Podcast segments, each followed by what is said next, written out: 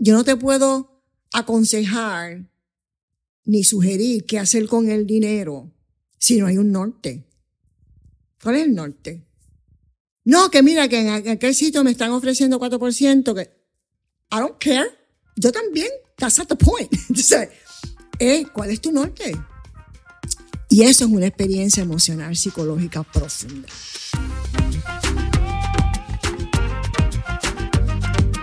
¿Qué es la que hay familia? Mi nombre es Jason Ramos y bienvenidos a Mentores en línea, el podcast donde me siento con personas que han hecho las cosas de manera diferente para obtener resultados diferentes y que así tú puedas conocer quiénes son tus mentores en línea.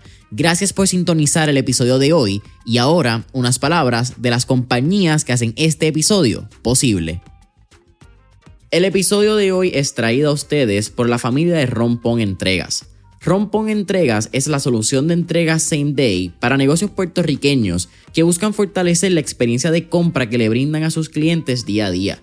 Algunos de los beneficios que usted como dueño de negocio obtendrá cuando se conecta a Rompón Entregas son que su cliente tendrá entregas rápidas el mismo día y también obtendrá comunicaciones automatizadas con detalles de su orden. Usted como dueño de negocio también tendrá un equipo de servicio al cliente personalizado que le brindará un servicio de entregas los 7 días de la semana, enfocándose en el área metropolitana de Puerto Rico, mientras mantiene un costo fijo por entrega, familia. Escuchen eso, costo fijo por entrega. Así que si esto es algo que te interesa para ti, para tu negocio o para el negocio de un conocido, puedes solicitar el servicio de Rompon Entregas entrando hoy a la página web www.romponentregaspr.com Nuevamente, www.ronponentregaspr.com. Milna Rivera, ¿cómo estamos? Buenas tardes, Jason. Muy bien, gracias por invitarme. Oye, Encantada de verte de nuevo. El placer es todo mío. Eh, bienvenida a Mentores en Línea. Eh, creo que esto es uno de los episodios que estoy bien emocionado porque no solamente he tenido la oportunidad de leer sobre ti, sobre tu historia en el libro de nuestro gran amigo Frank Carrasco, Conversaciones con el éxito, tuve la oportunidad de estar en un almuerzo contigo también y eres digna de admirar. Yo creo que cuando miramos tu historia, son casi 50 años desde que entraste por primera vez al mundo de la banca, que entraste por sistemas de computación. Eh, eventualmente ya casi... ¿Te acuerdas? Eh, oye, eh, aquí hay un montón de cosas que vamos a hablar y creo que va a ser bien difícil también mantener casi 50 años de, historia en una hora, una hora y cuarto, así que quiero tal vez resumir un poco estos cuentos, pero de cómo amo Puerto Rico para el mundo. Eh, muchas veces no hablamos de estas historias, son las historias que, como estamos hablando en las redes sociales, en el Shiny Object Syndrome, no se cuentan, pero cuando tú miras una historia de 50 años dando hit tras hit tras hit, no buscando el Grand Slam, tienes aquí una Mina Rivera. Eso para mí es un honor, de verdad. Ay, gracias, Jason. I'm flattered. Gracias. Mira, algo que hablamos también que queremos mencionar, todo lo que vamos a estar hablando aquí es opinión de Mina Rivera, no es nada de consultiva, eh, aquí no estamos tratando de que vayan a tener clientes, no es para que inviertan con ustedes, eh, aquí vamos a contar la historia y las enseñanzas y aprendizajes de Mina Rivera bajo la perspectiva de Mina Rivera. Muchas ¿Me corrige si algo más? Sí, sí, sí, no, no, ese es el disclaimer. Perfecto. ya, estamos claros, abogado.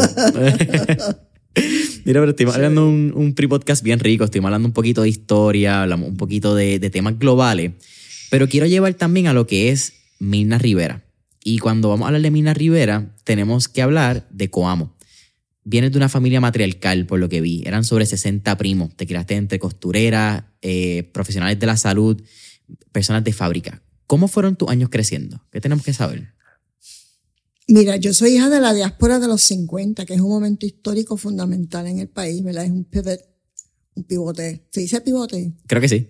Eh, eh, mis padres, mis padres son, eh, mi papá viene de una familia campesina de Orocovis y se van a, a Cuamo. Él tendría, era joven adolescente, como 14 años. Y mi mamá es del barrio Santa Catalina de, de Coamo. Eh, y ellos eh, deciden, jóvenes, o sea, yo nací en Cuamo, eh, de Comadrona, en la calle Ruiz Belvis, y ellos deciden a, a, mis 11 meses irse a Nueva York. y, y fuimos a vivir a Eagle Avenue en, en el Bronx. eh, con lo que ahora yo entendí, ¿verdad? Era una tropa de jóvenes como ellos, eh, de Cuamo. Y vivían todos en Eagle Avenue. Y todas las mujeres iban a la fábrica a trabajar. Mi papá era banista y había conseguido un empleo con una fábrica de manufactura de pianos. Eh, y esos primeros años, ¿verdad? De conciencia, como quien dice, pues se dan en el Bronx. Eh, yo hice mi kinder, mi primer grado allá, mis amistades que todavía eh, eh, las tengo, ¿verdad? Los, los hijos de esas otras parejas que se convirtieron todos, ¿verdad? En, en, en ahijados unos de los otros, ¿verdad? Así que todo el mundo era compadre, comadre. Eh, y nos criamos durante esos años juntos. Vengo de una familia, sí, matriarcal, pero también muchos varones y muchos de ellos músicos. Así que la parte de mi papá es una, es una familia folclórica, de música folclórica. Y, so, y luthieres también. Así es que o sea, uno, parte de esa, de esa, de esa vida desde, desde siempre, eh, la, la, música pues tuvo una presencia fundamental en todo. Entonces mis papás pues logran, cosa que ¿verdad? nunca llegué a preguntarles, cómo es que estos muchachitos tan jovencitos logran reunir suficiente dinero para comprarse una casa en, en el condado de Suffolk, que es parte de Long Island, la parte este de la ciudad de, de Manhattan. Mm. Hay este, esta isleta larga que se llama Long Island y uno de los condados es Suffolk County y dentro de Suffolk County había un municipio, hay un municipio que se llama Brentwood. Y esta fue la primera eh, comunidad hispana que se desarrolla en Brentwood. Y mis padres son parte de ese fenómeno. Eh, mi papá le tocó viajar horas y horas y horas todos los días en el, en el metro de Brentwood al Bronx porque se quedó trabajando en Krakow. Pero el sistema de educación pública en Brentwood fue fundamental y, y fue una bendición. Eh, nosotros tuvimos una educación muy amplia, muy rica, y rica no solamente desde el punto de vista académico tradicional, sino la música, eh, los idiomas, la educación física, cosas que lamentablemente pues hoy no forman parte ¿verdad? de nuestro sistema. Y mis padres regresan a Puerto Rico, deciden regresar a los 14 años. Pues a los 14 años yo era estudiante de violín clásico, becada. Llego a Cuamo. Y en Cuamo pues no había maestro de violín, así es que yo me daba mis propias clases con las partituras que trajimos de, que traje desde Nueva York, que todavía las tengo guardadas. Eh, y, y fue la incursión en la, la puertorriqueñización eh, de llegar a Coamo, que es un municipio precioso, que yo recuerdo ver la plaza por primera vez y, y era como entrar en un picture postcard, como diríamos en inglés. Eh, era como una tarjeta postal, la plaza de Coamo y el municipio, la, el ayuntamiento, la iglesia, el hacho de la iglesia, verdaderamente es un, es un, es un centro eh, de pueblo espectacularmente bello. Y, y yo era la americanita, pero los, los muchachos me decían americanita, pero ¿verdad? los estudiantes y los maestros pues fueron muy solidarios y me ayudaron eh, a, a yo ir ¿verdad? creando las destrezas de entender el idioma, aunque yo lo escuchaba en, en mi casa, pero hablarlo con confianza, escribirlo con confianza, eh, y fui poco a poco ¿verdad? desarrollando esas destrezas yo llegué para noveno grado a, a, Coamo. Así es que noveno hasta cuarto año, pues los hice, los hice en Coamo. Y tengo unas amistades, mis clases se reúnen eh, todos los años varias veces y nos reunimos y nos vemos y nos abrazamos y nos hacemos los cuentos, ¿verdad? Y servimos de memoria unos a los otros. Eh, es fundamental Coamo. Mi familia, eh, cuando llegamos a Coamo, es que yo descubro que yo tengo tantos primos y tantos tíos y tantas tías. Eh, además de los primos segundos, ¿verdad? Las, las, esas familias extendidas. Y eh, me crió eh, con esa confianza. Era, un, era, un, era una, es la época, todavía en esa época, de mucha codependencia comunitaria y de mucho desarrollo de solidaridad unos con los otros. Cuando todavía había un sentido de comunidad. Sí, eso se rompe cuando llegan eh, los cupones, quote unquote. Y eso lo decía mi mamá. Mami trabajó en el municipio cuando llegó el programa, el primer programa de los cupones. Y, entonces de momento te llega, o un cheque, llegaba, te llega un cheque o llegaba algo por correo y que te daba un poco de sustentabilidad económica. Así que ya tú no necesitabas tanto del vecino. Entonces se va, se va deshilachando eso, esa, esa, esa fibra comunitaria. Yo creo que se ha rescatado mucho de eso, eh, porque todavía como hoy día es, un, es una comunidad de eh, juntos y amontonados, como decíamos allá, Claro. Eh, extraordinaria, verdaderamente extraordinaria todavía. Eh, pero sí hubo ese, ese deshilacharse. Y, y eso también pues crea otras consecuencias sociales, ¿verdad? Que podríamos estar aquí ahora conversando. Pero Cuamo es, es fundamental, es parte de la, la- de quién yo soy y cómo me formé. Fíjate, eh, me parece interesante porque si nos vamos en un viaje de historia, a mí me encanta la historia igual que a ti y estuvimos yo creo que como media hora ya hablando de historia previamente, pero me parece fascinante ver cómo movimientos económicos son esa semillita de muchas de las causas de rupturas sociales, de problemas que tenemos hoy en día en la comunidad que no pensamos que vienen desde un elemento quizá fiscal económico. Pero si me voy por ahí nos vamos en otra Oh, línea. Sí, sí, sí, Así totalmente de acuerdo. O sea, ¿qué fue lo que pasó en los 50 en Puerto Rico? ¿Verdad? Y, y cómo es que se provoca una diáspora masiva a Estados Unidos. Es producto de unas decisiones de desarrollo económico en Puerto Rico eh, que lamentablemente resulta en el desplazamiento de una gran cantidad de la población, particularmente la población campesina del centro, por la, por la agricultura. Claro. ¿verdad? Y sí, eso podemos hablar otro día con, con mucha calma. Sí, sí, son una, una parte 2 y una parte Sí, 3. Sí, es- exactamente, definitivo. Como te mencioné, quiero tratar también de tratar varios puntos y tratar de hacerlo así de una manera fast forward, porque tu historia es muy interesante y no quiero que se nos vaya el tiempo. Pero tu educación, una vez llegas a Puerto Rico, pasas por el sistema de educación pública, UPR, Universidad de Puerto Rico, eh, el pilar de este país. ¿De y acuerdo? estudias matemáticas, algo que me parece fascinante. Te gradúas con altos honores de bachillerato en la Universidad de Puerto Rico de Calley y el gobierno te apoya para irte a Lehman's College otra vez a Nueva York A Nueva York. a donde habías comenzado todo. ¿Cómo describirías tu relación con la ciudad de Nueva York? Ese es otro pilar. Yo soy neoyorquina virtual. Mi inglés es mejor que mi español. Yo pienso en inglés. Algo que he descubierto con el tiempo. Eh, eh, eh, hay emociones que me salen exabruptos, que salen en inglés. Um, mis primeros años fueron en inglés. Regreso a Lehman College, bueno, regreso al Bronx, cosa que consternó a mis padres benditos porque mi papá decía tanto que yo trabajé para sacarte del Bronx, ¿cómo es posible que vas a regresar? Y mi, en, mi, y en mi caso era escuela graduada, que no era tampoco una aspiración. Yo era la primera en mi familia de haberme graduado en la universidad. Así que la idea era que yo regresaba a, a Coamo a ser maestra de matemática. Y eso era un logro espectacular, que sigue siéndolo. Pero imagínate, este, ¿verdad? Eh, en aquella época, estoy hablándote de los mediados de los 70.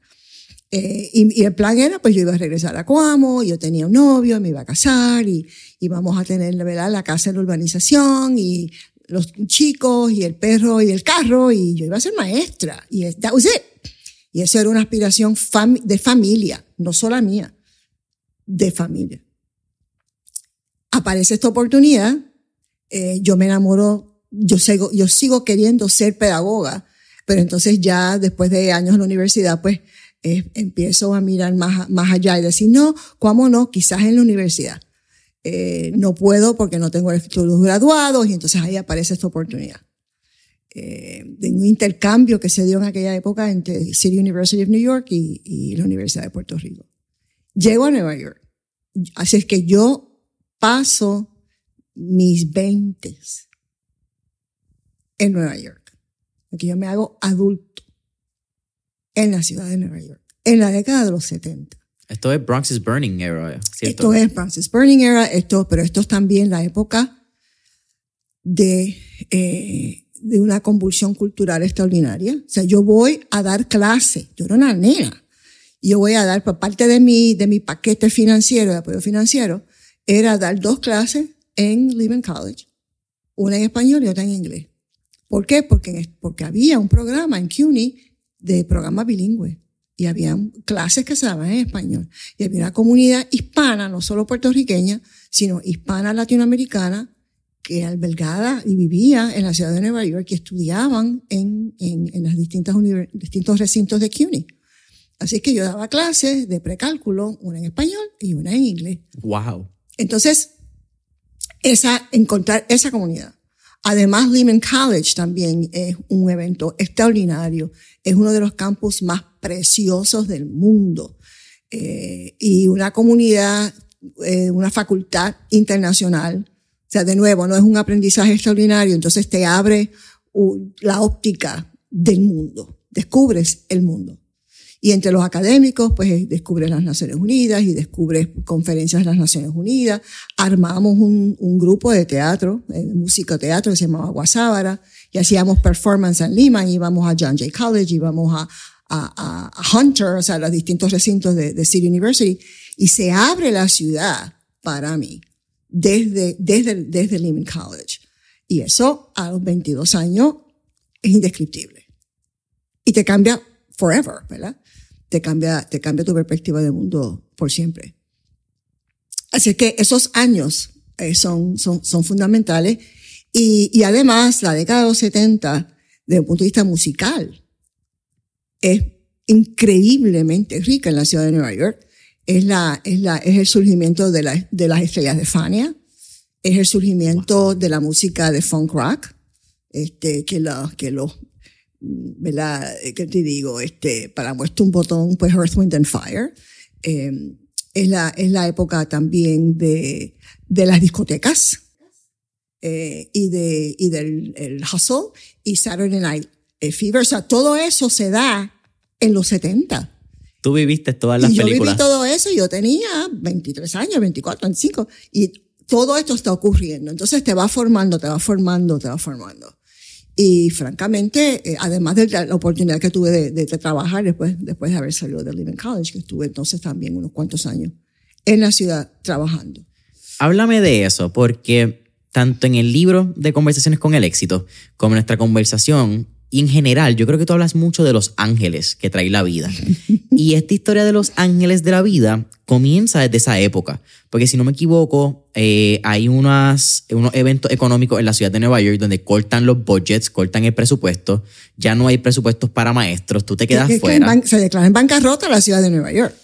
Y, ahí, y se monta una junta de control fiscal. Ah, mira qué bien. en 1975. La historia se repite. La historia se repite, eso es así y entra alguien que podemos considerar quizá uno de tus primeros ángeles en esta ángeles. historia sí. y entras como técnica de computación o ayudar en los sistemas de computación en Merrill Lynch, si no me equivoco. Bueno, en Service Bureau Company y uno de nuestros clientes era Merrill Lynch. 1975 más o menos. 75, sí, hasta que, hasta que salgo, hasta que regreso a Puerto Rico. Estoy en Service Bureau Company. Explícame si quieres lo que es el concepto de los ángeles para que la gente lo entienda. Sí y cómo esa pequeña entrada, que fue por sistemas de computación, otra cosa, uh -huh. abre la curiosidad para que en el 1981 tú saques tu primera certificación de finanzas. Correcto, ya regreso a Puerto Rico y me hago broker, lo que eran llamaban los brokers en aquella época. Bueno, sí, eh, Los Ángeles están en mi vida y ya los voy articulando desde, desde joven, ¿no?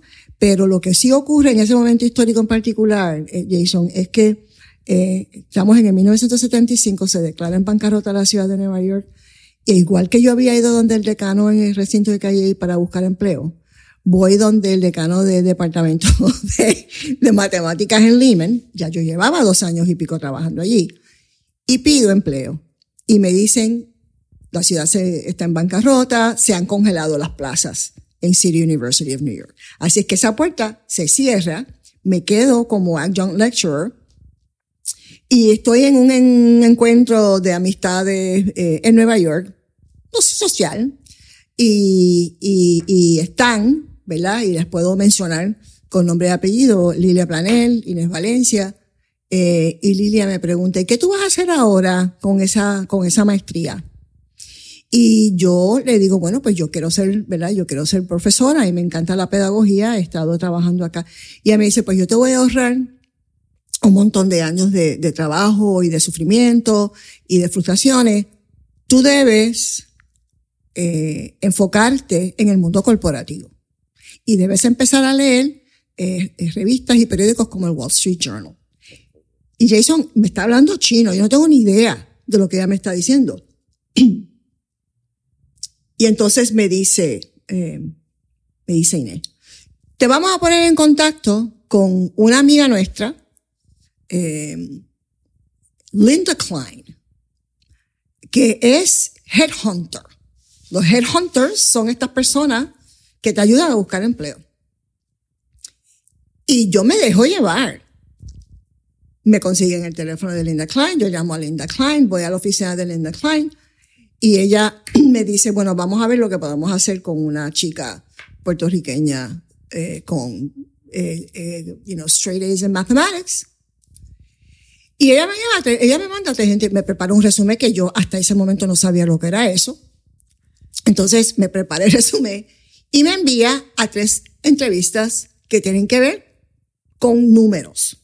Uno es ser analista financiero en Bank, Trust, Bank Trust, era como se llamaba el banco. Otra fue de eh, análisis actuarial en una aseguradora, que fue Mutual of. Y la otra fue estos sistemas de computación, que estos son los predecesores de, de lo que hoy día es Microsoft.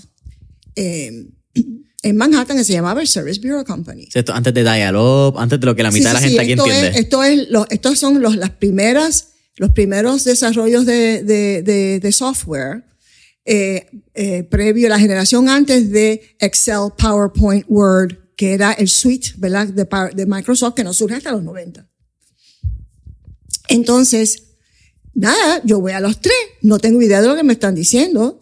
Em, y me, cada uno me ofrece empleo, of course, eh, y, pero yo, yo lo que mi único, mi único barómetro fue quién me paga cuánto y me fui con el mejor postor y termino el Service Bureau Company. Entonces, eh, tampoco tengo idea de lo que voy a hacer allí.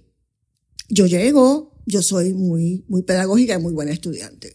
Así es que yo, I pay attention, voy a los adiestramientos, tomo mis notas, eh, y entonces voy desarrollando esta idea de lo que significa estos sistemas de computación y quién los usa y por qué, cuál es el valor añadido, etcétera, etcétera. Y eso era parte de nuestro adiestramiento. Y termino eventualmente un equipo eh, de trabajo, o sea, un equipo de trabajo dando apoyo a los de marketing que daban servicio y buscaban clientes en el sector financiero en Nueva York, que eran los bancos, las aseguradoras, y las casas de corretaje. Y yo, de nuevo, ni idea, ni idea. Decían, tienes que hacer esto, y yo pues lo hacía. Y Merrill Lynch se convierte en el cliente más importante a, quien más años le dediqué, más tiempo le dediqué. No tenía idea de lo que ellos hacían. Yo trabajaba con el departamento de finanzas de Merrill Lynch en la sede de, de, de la empresa en Wall Street. Y el director de finanzas nos decía, necesitamos un programita que haga tal más cual. Y nosotros le desarrollábamos el programita. Eh, y era un sistema, era por terminal, era para, esto es la primera ensayo con lo que es la interactividad, que hoy día damos por sentado. Pero si tú trabajabas en una empresa, en cualquier lugar, en los 70, y tenían, tenían sistemas de computación en la empresa, era sencillamente una computadora en el, en el sótano gigantesca a base de tarjetitas y lo que se hacían eran cosas eh, automáticas, la nómina, cosas predecibles automáticas que puede. Pero la interacción de hacer una pregunta y buscar la solución, esa interacción de buscar una solución computacional a, un, a una, hacer un presupuesto, hacer distintos escenarios del presupuesto, eso no existía hasta que llega Service Bureau Company. Así que esto es el predecessor, literalmente, de lo que hoy día, lo que hoy día conocemos por los Microsoft, etcétera, ¿verdad? Eh, así es que eso, lo que, eso fue lo, lo que hice. Y descubro en el proceso, pues, lo que, los bancos y las casas de bolsa, etcétera, etcétera. Esto quizás es un paréntesis a la historia bien, bien rápido, pero son casi 50 años desde ese momento, un poquito menos, 45, 46 hoy en día en consultiva utilizan mucha computadora, es parte del research, es parte de las estadísticas del día a día. ¿Cuán loco es eso para ti? Pues a mí me parece muy entretenido porque yo estaba haciendo en los 70 Y de hecho yo todavía me mantengo en comunicación con colegas de Service Bureau Company. Hablamos de eso. Hablábamos, hablamos, por ejemplo, de que las computadoras gigantescas, ¿qué, ¿qué, hacía Service Bureau? ¿Para qué tú podías tener, cómo era que tú podías tener un terminal en tu oficina, eh, marcar una, un teléfono, un número de teléfono y entonces enganchar tu teléfono como una popeta detrás del terminal y entrar? Eso era magia. Entonces, que tú pudieras eh, invocar un programa y hacer una serie de cosas interactivamente. Eso era magia. ¿Cómo era que ocurría eso? Porque habían seis o siete computadoras IBM 360, eran los modelos más modernos de aquella época, eh, en Cleveland, Ohio. Y tú, y tú entrabas por ese teléfono. Pues eso es el cloud de hoy. Eso es el cloud de hoy tú entras y tú no sabes, en algún lugar en el universo hay una data que está sentada, who knows where, ¿verdad? Y hemos conversado de eso desde que empezaron los términos, el, uso de la llegada del Internet en los 90, ¿no? Todas estas cosas. Esta cuarta revolución industrial que, que es todo, la digitalización de todo, ¿verdad? Eh, y nos hemos mantenido en contacto y recuerdo que un día en el chat uno dice, Usted no le, esto no les, no les suena a ustedes a lo que nosotros vendíamos en la década de los 70. Así es que es verlo desde el Génesis y ese progreso. Y para mí sigue siendo magia, Jason. Yo sé que mi celular, ¿verdad? Y ahora con la, inteligencia artificial, yo sé que yo le pregunto a Mr. Google, a Mrs. Google, o a mi chat GPT, oye, y me contesta. Pero, pero con todo remoto también es AI. O sea, we've been there, o sea, estamos viviendo en ese mundo hace muchos años. Eh, pero para mí es maravilloso haber tenido esa oportunidad de estar desde el principio, desde los primeros ensayos de cómo esto se podía hacer. Así es que le debemos muchísimo a aquellos ingenieros programadores de los 70 que iban ciegos, ¿no? Alguien tuvo la visión. Es como todo en la vida, ¿verdad? Todo empieza con una idea y con, y con alguna, algunas ganas de hacer algo diferente. Y lo vi desde el principio más o menos atando cabo otra vez a la historia. Eh, 1981 sacas tu licencia de broker, regresas a Puerto Rico. Regresas a Puerto Rico. Y empiezas a trabajar en lo que aquel momento era Smith Barney, ¿verdad? No, no, era Merrill Lynch. Era Merrill Lynch Empecé con Merrill Lynch. Ok. Sí, sí, que es otro ángel. Otro. otro episodio de ángel, sí estás, creo que hasta el 1999, entre Merrill Lynch, termina, Merrill Lynch, E.F. Houghton, Shearson, Smith Barney. Que la mitad de estas ya no existen, ¿verdad? Fueron como que compradas. Exacto, o sea, se fusionaron unas con las otras, etcétera, sí, claro. Y en el 1999, ya en Puerto Rico, creas Consultiva. ¿Por qué el irte? ¿Cómo fue este pase? Porque eras Senior Vice President, eras Top Producer, era una de las pocas mujeres que había en el piso. Como de, you were the boss. Eras, la, eh, eras la mara caracachimba, como decimos aquí en Puerto Rico. ¿Qué te dio por salirte de quizás del mundo corporativo que llegara, era, estaba estirando el chicle de, lo que era ese sueño familiar a convertirte en lo que hoy llamamos empresaria? Empresaria. Pues mira, eh, eh, gracias por la pregunta, Jason. Consultiva nace como producto de una inquietud muy, muy grande. Yo siempre quise, yo, yo, descubro, aunque tenía mi licencia de broker, yo descubro bien temprano en mi carrera, gracias a Dios, eh, lo que son, eh, lo que son las, las, las carteras colectivas, eh, de, carteras de dinero, ¿verdad? Pero que son colectivas y que están gobernadas por juntas directivas. Y eso abre todo el campo de lo que es la responsabilidad fiduciaria. Y a mí, francamente, me fascinó ese campo y mi formación matemática y de proceso, ¿verdad? De pensamiento metodológico. Sí, pero es estandarizado. Me, me ayudó muchísimo a poder eh, trabajar y mi experiencia pedagógica de yo poder eh, entender un concepto y poder traducirlo en arroz y habichuela. Y, y descubro eh, lo que yo entendí en aquel momento fue lo que yo podía hacer de ahora en adelante con, con muchísimo sentido de satisfacción, porque creía que lo podía hacer bien, en primer lugar. Y en segundo lugar, me, me allegaba a las comunidades de donde yo vengo. Estos son los fondos de pensiones, las cooperativas de ahorro y crédito, eh, los fondos de, las de las organizaciones de base de fe, los fondos totales de, de, de organizaciones comunitarias. Eh, y esos son dineros que no son privados. Así es que su fin es social. Entonces, esa junta tiene una responsabilidad fiduciaria de articular y honrar lo que es la visión, la misión de la organización y que el capital se invierta de manera que apoye esa visión y esa misión. Y hay una responsabilidad legal en, en, en, todo esto.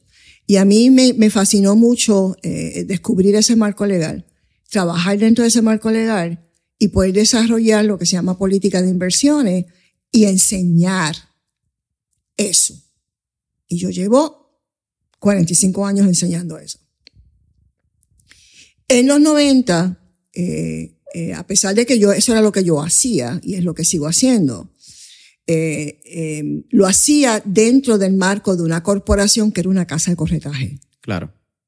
Entonces, en los 90 se agudiza una preocupación para mí de cómo tú divorcias, cómo tú evitas el conflicto de interés entre ser cofiduciario, el apoyo fiduciario a esta junta, ¿verdad?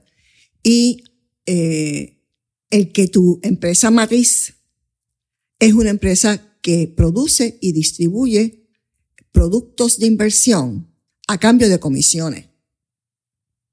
Entonces, cuando se, se compra y se vende a cambio de comisiones, pues uno nunca sabe si la recomendación viene porque le conviene al cliente o, por, o, porque le conviene a quien te lo está ofreciendo. Y esa duda yo siempre la había tenido y desde que empecé eh, a trabajar en ese campo, yo me desasocié de la venta de productos y de las comisiones. ¿Qué sucede? En, el en la década de los 90 eso se, eso se agudiza, eh, se, se elimina la, el, el Glass-Steagall Act que separaba investment banking y commercial banking, se, se elimina eso y entonces todo como que se fusiona. ¿verdad? Y entonces ya Smith Barney, yo era Senior Vice President Smith Barney, Smith Barney se convierte en parte de Citi. Y, y entonces esos, esos potential, potenciales conflictos se agudizan, se hacen más aparentes. Entonces mi pregunta, y esto ya como en el 97, yo me pregunto si hay una manera de divorciar una cosa de la otra. Entonces le pido a, un colega especialista en, investigación si podía hacerme el favor de ir a averiguar si se podía separar y hacer el trabajo y me, y me dice, Mirna, sí se puede. Eh, hay existen unas entidades que se llaman Registered Investment Advisors, lo que llaman aquí los RIAs, eh, los RIAs en inglés, eh, que, que se reportan directamente a la Comisión de Bolsa y Valores, el Securities and Exchange Commission, la SEC. Entonces, eh, son por ley fiduciarios. Distinto a las casas de corretaje, a los bancos, a las aseguradoras, que, que producen productos. Claro. Producen productos de inversión. Entonces, y, y, que, y que ocupan un espacio fundamental en, en el campo de las inversiones. O sea, no es, no es nada malo, es que es diferente. Entonces, pues yo ¿verdad? le doy mucho pensamiento, mucha reflexión a, a cuál sería la conveniencia eh, si íbamos a continuar eh, ya empezar, o sea, topándonos más y más y más con este conflicto, eh, si valía la pena como, to, tomar la oportunidad, ¿verdad? Lanzar y crear una empresa que fuera independiente. Y estuve dos años con unos colegas maravillosos, eh, eh, eh, evaluando y creando el modelo y visualizando y creamos un plan de trabajo. Y en octubre, el 5 de octubre del 99 nació Consultiva Internacional. Hoy día es Consultiva Wealth Management, pero fue la primera eh, Registered Investment Advisor en Puerto Rico. ¿Cómo fue esa decisión? ¿Fue difícil? Bien difícil. ¿Por qué? Porque como cualquier empresario, y hoy día yo hago mucha mentoría muchos jóvenes empresarios, le digo, bueno, lo primero que tienes que entender es que esto no es una decisión tuya sola. Esta es una decisión, tú estás tomando una decisión de calidad de vida que va a impactar a tu familia. Eh, así es que es importante que te sientes con tu pareja, compartas el sueño y hagan un presupuesto y cuantifiquen el riesgo a la familia, no la de la empresa es otra historia, a la familia. Los primeros 24 meses de este proyecto no te va a pagar un centavo. Tú tienes 24 meses de reserva para poder pagar los gastos de tu hogar. Si tienes pareja, hipoteca, hijos, porque a la primera que tú falles en el pago de la hipoteca, a la primera que tú falles en el pago de la matrícula, duermes en el sofá. Ya, esto es una decisión que va a impactar a corto plazo y a largo plazo la calidad de vida de tu familia. De modo que esto es una decisión de familia. Es lo primero. Gracias a Dios, cuando llegan ya donde mí, pues ya han pasado, han cruzado ese charco, como decimos. Pero muchos no. Yo no, no, no. Tú vete en la, ¿cuánto te cuesta a ti el mes? Y es impresionante como los empresarios y los gerentes y los ejecutivos empresariales se conocen eh, eh, capítulo, versículo, el presupuesto de la empresa, pero el de su casa no la conocen. ¿Cuánto me cuesta la hipoteca, la luz, el cable, la ta, ta, ta, ta, ta, ta, ta, ta? ¿Y cuál es tu costo de vida? ¿Cuál es tu costo de vida? Porque ese es el pie forzado en toda planificación financiera, Jason. Porque tú lo que quieres hacer es replicar eso hasta que te mueras, ajustado por inflación. That's it. Y entonces, a lo, ya la expectativa de vida está en 90, 95 años. Todo parte de cuál es tu costo de vida. Porque tú lo que quieres es tomar decisiones que quizás aumenten tu costo de vida. En otros momentos en tu vida ya puedes reducir tu costo de vida. Pero lo que todo el mundo quiere es no, no, no, que no se le acaben los chavos antes de morirse. Claro. Así que esa, em, esa es lo primero. Eso lo tienes claro, lo tienes en blanco y negro. Porque ese es tu pie forzado.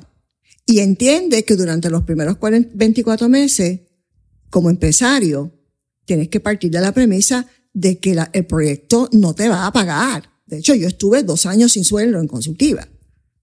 Así que yo tuve que sentarme con mi familia y explicarle qué era lo que iba, o sea, mi mamá, mi, yo no tengo hijos naturales, pero tengo mi esposo, mis hermanos, mi mamá, y decirle, yo quiero hacer esto, y ellos me miraban como, ¿te segura? Pero claro, ya estaba requete pensado y recomputado y qué sé yo. Eh, eso es lo primero. Eso, eso, eso o te da mucho, entonces depende de, de si tú eres una persona eh, que, que, que, te, que te excita, te estimula la idea de crear algo nuevo.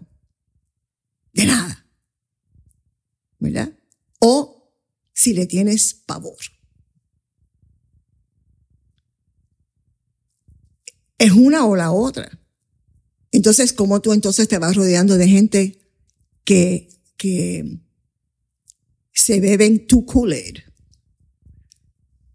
Que dicen, wow, qué chévere, de veras que eso lo podemos hacer. ¿Y dónde tú vas encontrando a esa gente? Te vas rodeando de personas que ya se den mentoría o que sean coproductores contigo, coinversores contigo. Tú vas creando una comunidad porque la idea te llegó a ti. A mí me llegó en un sueño y la mayoría de los empresarios te llegan un sueño. O sea, una idea que te da la vuelta por la cabeza, te da la vuelta por la cabeza y te dan las dos de la mañana y tú no puedes dormir porque estás, o sea, esa, esa, esa cosa se ha sembrado en tu cerebro y en tu corazón y no te deja dormir. El nombre de consultiva me llegó en un sueño. Puf. Eh, y entonces si tú no eres empresario y no has pasado por esa experiencia, lo que yo te estoy diciendo parece de lo que era. Pero así es. Pregúntale a cualquier empresario que empezó en cero. Te lo va a decir. Así fue. Es una cosa, no me deja decir, ok, yo no sé por qué, pero aquí está. Y yo soy la portadora, ¿verdad? Entonces los ángeles empiezan a aparecer, porque ese es otro concepto universal, que tú dices, eh, por aquí voy, y el universo conspira. Tú hablas de calidad, calidad de vida y lo acabas de mencionar. ¿Cómo tú defines calidad de vida? Gracias por esa pregunta porque es muy distinto calidad de vida a estilo de vida. Ese es otro precepto mío cuando doy talleres de planificación financiera personal.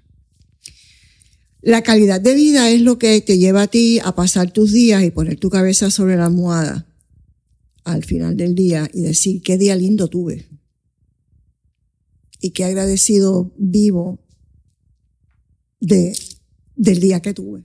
Y ojalá de mañana sea igual de chévere. Y muchas de esas cosas, Jason, no cuestan nada o cuestan muy poco. Eh, calidad de vida tiene que ver, pues, con, con lo que tú consideras importante y cómo tú defines la felicidad. Estilo de vida es otra cosa. Estilo de vida tiene una métrica que tiene que ver con cosas. La casa, el carro, la ropa, ¿verdad? Y que tú le adjudicas importancia a esas cosas. Y está chévere también. Yo no estoy aquí para pasar juicio, pero estoy aquí para un poco decirte, mira, hay una diferencia. Y tú puedes decidir que tu calidad, que tu, de tu calidad de vida depende de cosas. Ok, fine. Está bien. Pues entonces, hacia eso vamos. Entonces, porque a mí me toca ayudarte a parir el dinero que te va a permitir tener el estilo de vida y que no se te caben los chavos antes de morir. Y ahí entra, pues, el bote, los viajes, comer fuera, los vinos, maravillas, maravillas, maravillas. Qué bueno que lo podemos hacer. Si no lo podemos hacer y lo quieres como quieras, entonces hay una controversia ahí, ¿verdad? que una de esas cosas. Entre, entre, entre lo que tienes y lo que quisieras tener. Y entonces si te dejas llevar por lo que quisieras tener, eh, y te desvías y te obsesiona y eso, eso llega al seno de tu familia.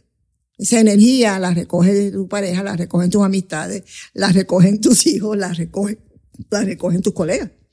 Which is fine. Pero vamos a ser honestos. Eh, y entonces hay quien vive con 500 pesos al mes y hay quien necesita 40 al mes. You know, and that's fine. porque tú definiste lo que te hace feliz de la manera que, en que tú lo defines. Consultiva maneja sobre mil millones de dólares en assets under management. Tú has visto dinero crecer. Tú has manejado tanto carteras eh, comunitarias, ¿verdad? Carteras eh, sociales como individuo. You've done it all. I have. Para bien o para mal, yes. Como dicen por ahí, it is what it is. It is what it is, exacto. ¿Cuál tú crees que es el error financiero más común que la gente no está consciente de? Que no, que no han hecho la distinción entre calidad y estilo y no lo han cuantificado. Lo que yo llamo el pie forzado. Tú llegas a mi oficina y tienes dos millones, cinco millones, yo te voy a hacer la misma pregunta primero, ¿cómo tú defines, you know, what makes you happy? ¿Qué tú quieres hacer? Porque yo no te puedo, yo no te puedo aconsejar ni sugerir qué hacer con el dinero si no hay un norte. ¿Cuál es el norte? No, que mira, que en aquel sitio me están ofreciendo 4%, que I don't care. Yo también. That's not the point. Entonces, eh, ¿cuál es tu norte? Y eso es una experiencia emocional psicológica profunda. Yo uso eh, una hoja de, que se llama el plan de gastos mensuales. Y yo, y yo sugiero, bueno, siéntate un domingo por la tarde con tu pareja, una buena musiquita que te entretiene, un vinito, whatever, ¿verdad? Tu spirit. Entonces, tú vas a llenar esta hoja que es el plan de gastos, de cómo tú estás gastando. Entonces, la casa, la luz, el agua, Gasolina, salida. El celular, tarará, tarará, tarará. Esa es una categoría. Después vienen las pólizas de seguro. Incapacidad, médico, el carro, la casa, ¿cuánto se te va en primas de seguro? Y la próxima es los préstamos a término, que tienen final. Hipoteca, carro. Lo que tú cogiste prestado para el carro, para ir a Disney. Tarjetas de crédito. no, no, no. La tarjeta de crédito es aparte. Okay. Porque la tarjeta de crédito, esa es la cuarta categoría. La tarjeta de crédito es una deuda que no termina. O sea, no tienes un libre, una, una, una, libretita, lo que yo llamaba antes la libretita del préstamo. Sí, que de momento todavía llega en correo. eso es puramente función de tu carácter y de tu, de tu voluntad. Que tú saldes las tarjetas mensualmente o que tú sigas porque como es fácil, sacas la tarjeta y ¡pac! Hiciste la transacción. Ok, chévere. Yo no te voy a preguntar cuánto tú debes en balances en la tarjeta. Lo que te voy a preguntar es cuánto tú pagas a cada una mensualmente. La gente no sabe. Entonces les advierto, cuando terminan lo de los préstamos personales, ¿verdad? Que es la parte 3 y te quedan dos, te vas a parar y le vas a dar una vuelta a la mesa y te vas a dar un traguito de tu whatever lo que te serviste y vas a respirar. Porque entonces vienes, aparte de todo, oh my God, yo creía que estaba don. No, no, no. Vamos a las tarjetas de crédito. Y finalmente, hoy, ATH, si todo lo pagas por tarjetas de crédito o ATH móvil, porque tú vas a la máquina de ATH todas las semanas y sacas 100 pesos. Why? ¿Qué tú pagas con esos chavos?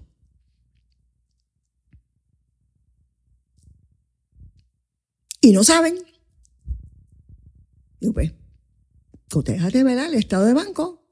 ¿Y cuántas veces tú fuiste a la ATH? Y la próxima vez hazte un experimento. Llévate un sobrecito, porque ATH te da los chavos en billetes de 20 y los billetes de 20 hacen puff.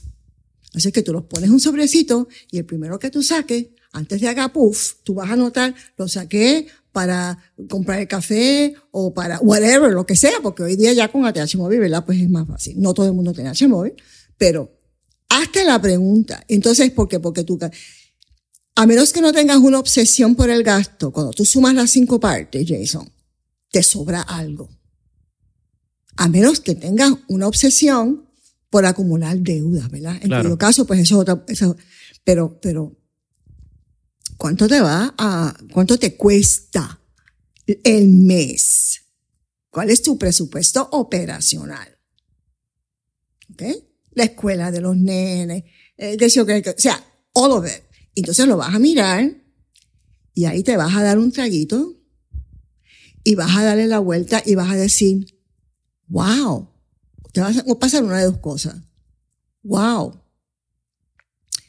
yo tengo un buen lifestyle, pago todo, ¿verdad? He sido, o sea, soy un, un jefe, jefa de familia responsable.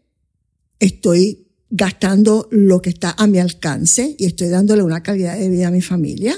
Chévere, ¿ok? Y me sobra algo. Entonces ahí la neura es, ¿y eso que me sobra? ¿Dónde está? Porque si voy a la cuenta de banco, no está en la cuenta de banco, no está en la ira. Pues me falta algo porque estoy contando los chavos, no tengo, no tengo ahorro.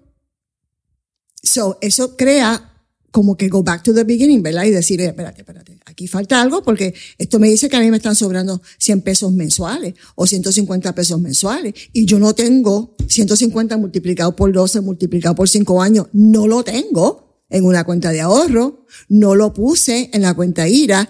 ¿Dónde fueron a parar esos chavos? Y eso te va a provocar una crisis existencial.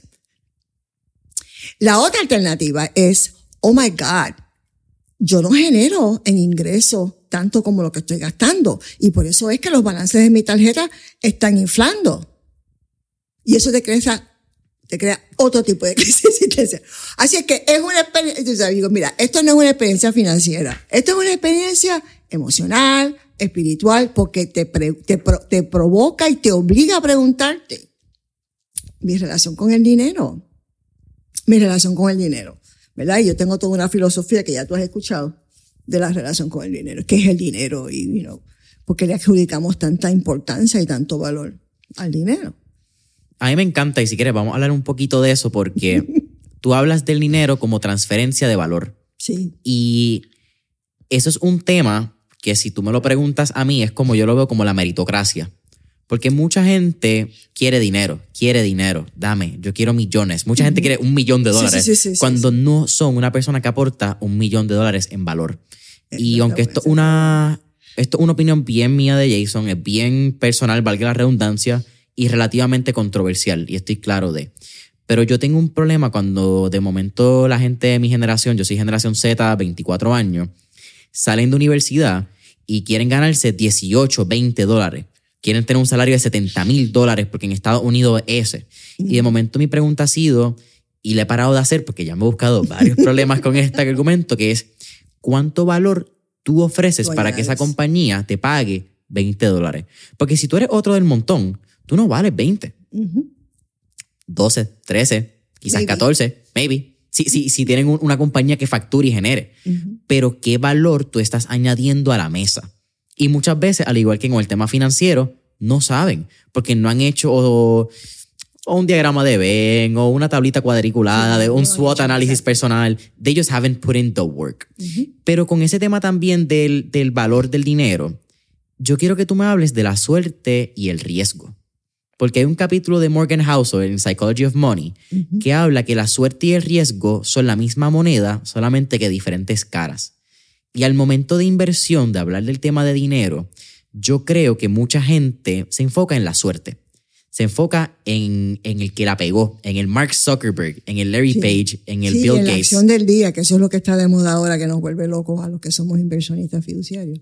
Y entonces vemos el que gana, que es la historia, es la, que la portada de sí. Forbes, Esa es la portada. y no vemos los otros 99 que haciendo la misma hazaña fallaron. ¿Cómo tú ves esa relación de suerte y riesgo? Suerte y riesgo. Eh, vu- vuelvo a lo del pie forzado.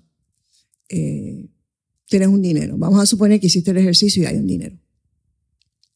Vamos a poner una, una cifra, hay un millón de Hay dólares. un millón de dólares. Bueno, pues mi pregunta va a ser que tú, ¿qué, qué- qué tú necesitas que haga este millón para ti? ¿O qué tú quieres que haga este millón para ti? ¿Y qué pito toca eso vis a vis tu objetivo, tu calidad de vida, tu estilo de vida, etcétera? Entonces, las contestaciones son diversas, son lo quiero guardar, no lo quiero perder, este, lo que, ¿sabes? Es, es- es el paso más allá de tenerlo en una cajita debajo de la cama, o sea, que me gane algo, pero no que perder. Esa es una alternativa. La otra es, no, yo quiero crecerlo y que se multiplique. Ok, chévere. Pues vamos a hablar de riesgo.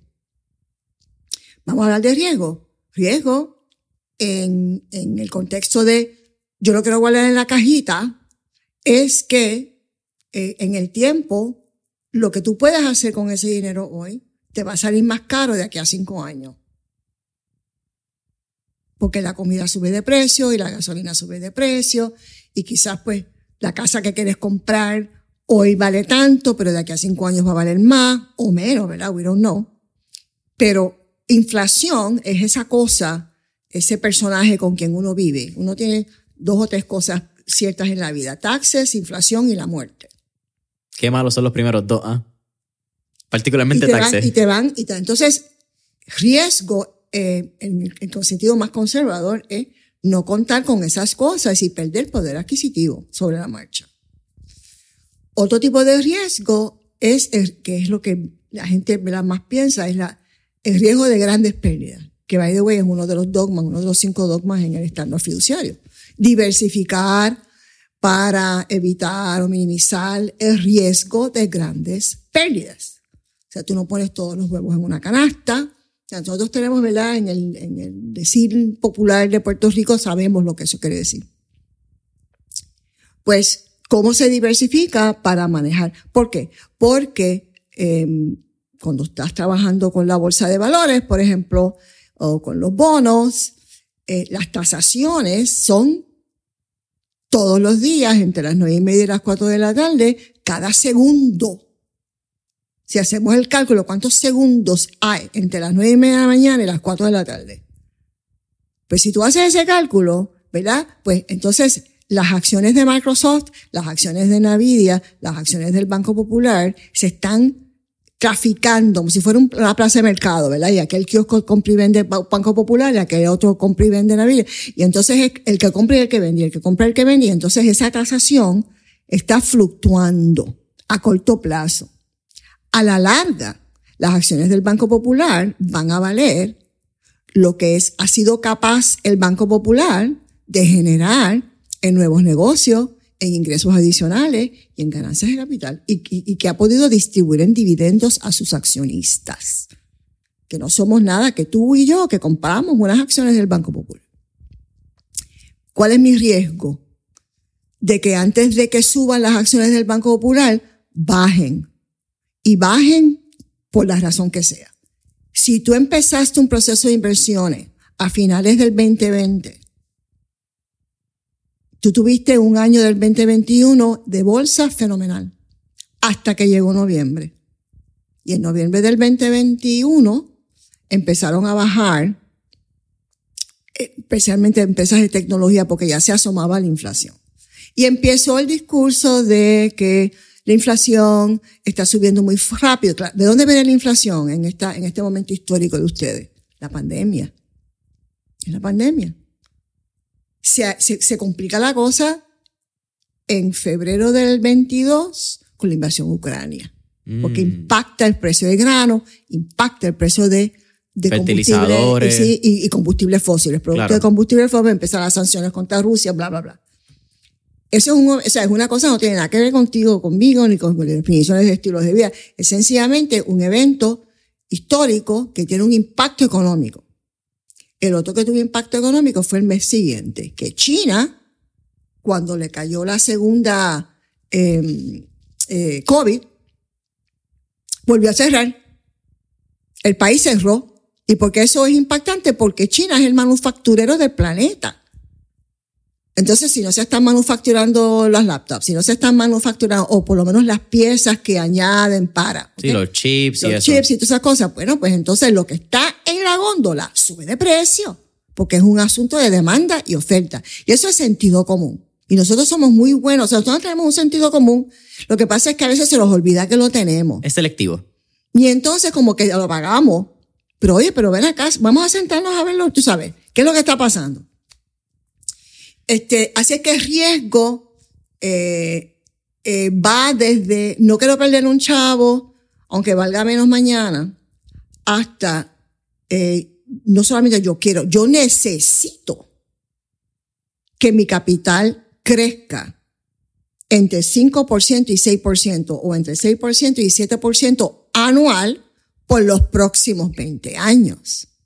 Hmm, Está duro. está duro y para tú lograr eso, tú vas a tener que la cartera, la, la diversificación. Yo, yo soy matemática, Jason, o sea que es cuestión de la matemática, qué peso le vamos a dar las acciones de Estados Unidos, las internacionales, los bonos de Estados Unidos, Entonces, porque son como 15 ingredientes que componen una cartera diversificada van a subir y bajar y van a subir y bajar y van a subir y bajar. Así es que yo voy a vivir por los próximos 20 años en un mundo donde las cosas suben y bajan. Entonces, pues yo puedo escoger mi riesgo. Ese no es el riesgo que yo quiero. Ah, bueno, pues si ese no es el riesgo que yo quiero, vamos a virar para atrás a ese plan de gastos que tú hiciste, que dijiste que eso es lo que necesitas y eso es lo que quieres, y que vas a cambiar de tu plan pues no te puedes jubilar a los 65 porque vas a tener que seguir ahorrando. Pues vas a tener que contemplar o bajar tus gastos para poder ahorrar más. O no jubilarte a los 65, seguir trabajando. You pick your poison, como dice el americano.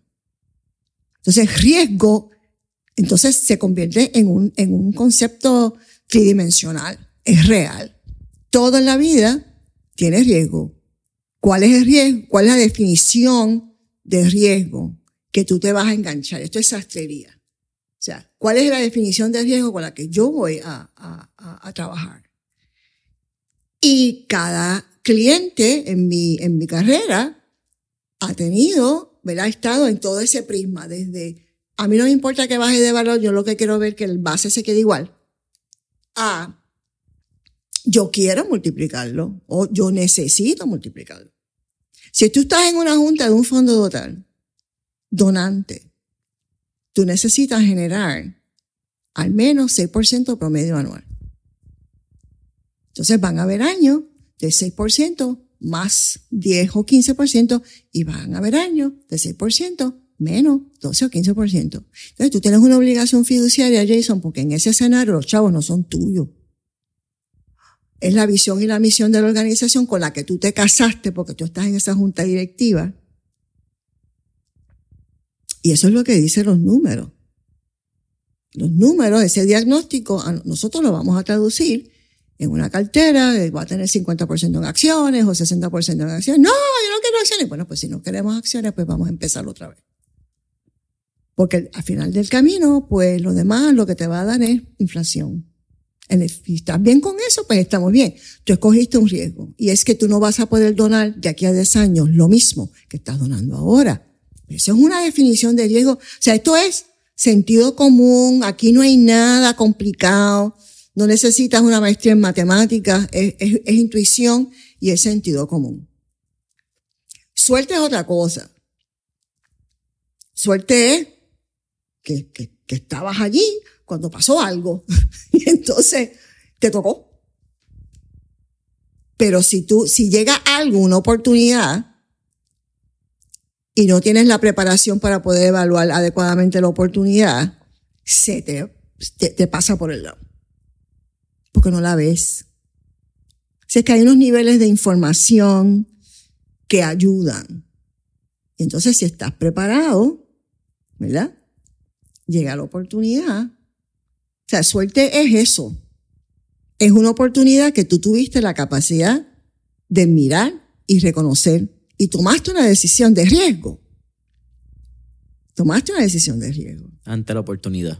Ante la oportunidad. Hopefully, tuviste algún algoritmo en tu cabeza que te ayudó a cuantificar qué quiere decir riesgo para ti, ¿verdad? Mira, yo, ¿verdad? Cuando, esto, esto, esto, esto es una cosa que ha pasado mucho últimamente porque hoy día en el mundo en que yo vivo eh, hay mucho hay mucho participante en los mercados eh, financieros. Mucho más de cuando tú empezaste. Sí, no, y hay una y hay una comunidad importante entre los 30 y los 45 años que nunca han visto un mercado en baja. Porque la última vez que tuvimos un mercado en baja fue la crisis financiera mundial y fue en el 2008. Crisis inmobiliaria que es el inmobiliario, las hipotecas en Estados Unidos, toda la cuestión de los prime mortgages, etc. Esto fue la caída de Lehman Brothers, right? Y, ese, y esa crisis en Puerto Rico empezó en el 2004. O sea que los que tenemos entre 30 y 45 años éramos pibes y no estamos en los mercados. Y esa es la última vez que hubo una baja significativa del Standard Poor's, el Dow Jones, los bonos, la, la crisis de los bonos de Puerto Rico tú eras que vive. Cinco añitos. You weren't there, tú sabes. Entonces hoy día, los que están entre los 25 y los 40, 45, es, una sector, es un sector una, bien importante, relevante en eh, market participants, que están eh, invertidos o moviendo por, por la razón que sea, ¿verdad? Capitales en las bolsas de valores. Y nunca han visto un mercado en baja. Y el 2022 fue terrible. ¿Por qué? Porque la pandemia, durante la pandemia, muchos eh, estábamos guardados. Y hubo una cantidad importante de inversionistas que descubren la bolsa y empezaron a tratarla como un casino. Y nacen Robinhood. Y nacen este, las cuentas en línea. Fidelity tiene una cuenta en línea y Vanguard. Tú puedes abrir una cuenta y no te cobran comisiones o te cobran comisiones bien fraccionales y entonces tú puedes comprar y vender como te da la gana. Sí, llegan los robot investors, etc. Entonces tú te decidiste, ah, bueno, pues no, entonces esto es un juego. ¿Qué pasa? En el 2022 eso se multiplica porque estamos todos encejados y no puedes ir al casino. Entonces las páginas de web de las revistas financieras más importantes, Yahoo Finance, Bloomberg, Wall Street Journal, sus modelos de negocio online son qué? Que tú vayas a la página, le des clic aquí y lo pases para acá y le des share para allá. O sea, es la actividad electrónica digital de la información que tú encuentras ahí. Claro. Pues, ¿qué pasa? Es más y más y más la información que genera para complacer, ¿verdad? Este short term, este, esta mentalidad cortoplacista. Y, y bottom line lo que ha hecho es crear muchísima más volatilidad en los mercados. Y los que estamos allí, fiduciarios, mirando portfolios que tienen una ventana de 5 años, de 10 años, estamos sujetos hoy día a mucha más volatilidad de lo que estábamos hace 5 años atrás. Porque es short term, short term, short term. El mercado de Chicago, que es el mercado de opciones y derivados, 40% de la actividad hoy día es lo que llaman day trading. Entro por la mañana y salgo por la tarde. Y ese no es el propósito de ese sistema, pero se presta para eso. Entonces, pues nada, suerte, riesgo, Depende de cuán informada es la, la decisión que tú tomas y, qué, y a qué plazo de tiempo vas a tomar esa decisión. Un día, una semana, un año, cinco meses, ha cambiado. Tú hablas del corto plazo, ¿verdad? De la gente y mucho en mi generación. Y yo quiero hablar de esto porque con 45 años de experiencia, short term is not in your vocabulary. No, no, no, pues que mi cliente no es short term, yo soy trader. Digo, hay una profesión de trading que es muy honrosa y cumple una función económica importante. Pero yo no vivo ahí, yo vivo en el, en, el mundo de los portfolios más largo placistas. En un momento donde mi generación, por poner una cifra igual, vamos a usar el millón de dólares, tienen un millón de dólares hoy, quieren convertirlo en dos millones en dos semanas con cripto o con opciones. Bitcoin, derivatives, sí, sí, sí, sí. And that's, that's the fuel. Eso es lo que los llena y ellos están jugando eso. Pero están jugando más con el riesgo que otra cosa. Correcto, correcto. ¿Qué recomendación tú le darías a toda esta generación que está buscando ese corto plazo cuando tú has sabido quizás hacer de un millón, dos millones en 10 años, sabiendo que el retorno sigue siendo un 100% a 10 años? Sí, ok. Eh, buena pregunta, gracias. Mira, eh, esto es matemática. Yo lo que, yo lo que sugiero es, ¿quieres trabajar corto plazo? primer lugar, ¿cuánto estás dispuesto a perder? ¿Cuánto estás dispuesto a perder? Because it can go either way. Nosotros armamos portfolios a finales del 2021 que entraron al mercado bajando. Y había crisis existencial en verano del 2022 Oh my God, pero ¿qué pasó igual? ¿Y por qué tú, este, por qué no nos fuimos a Treasury Bills? Ah, porque yo no tengo una bola de cristal.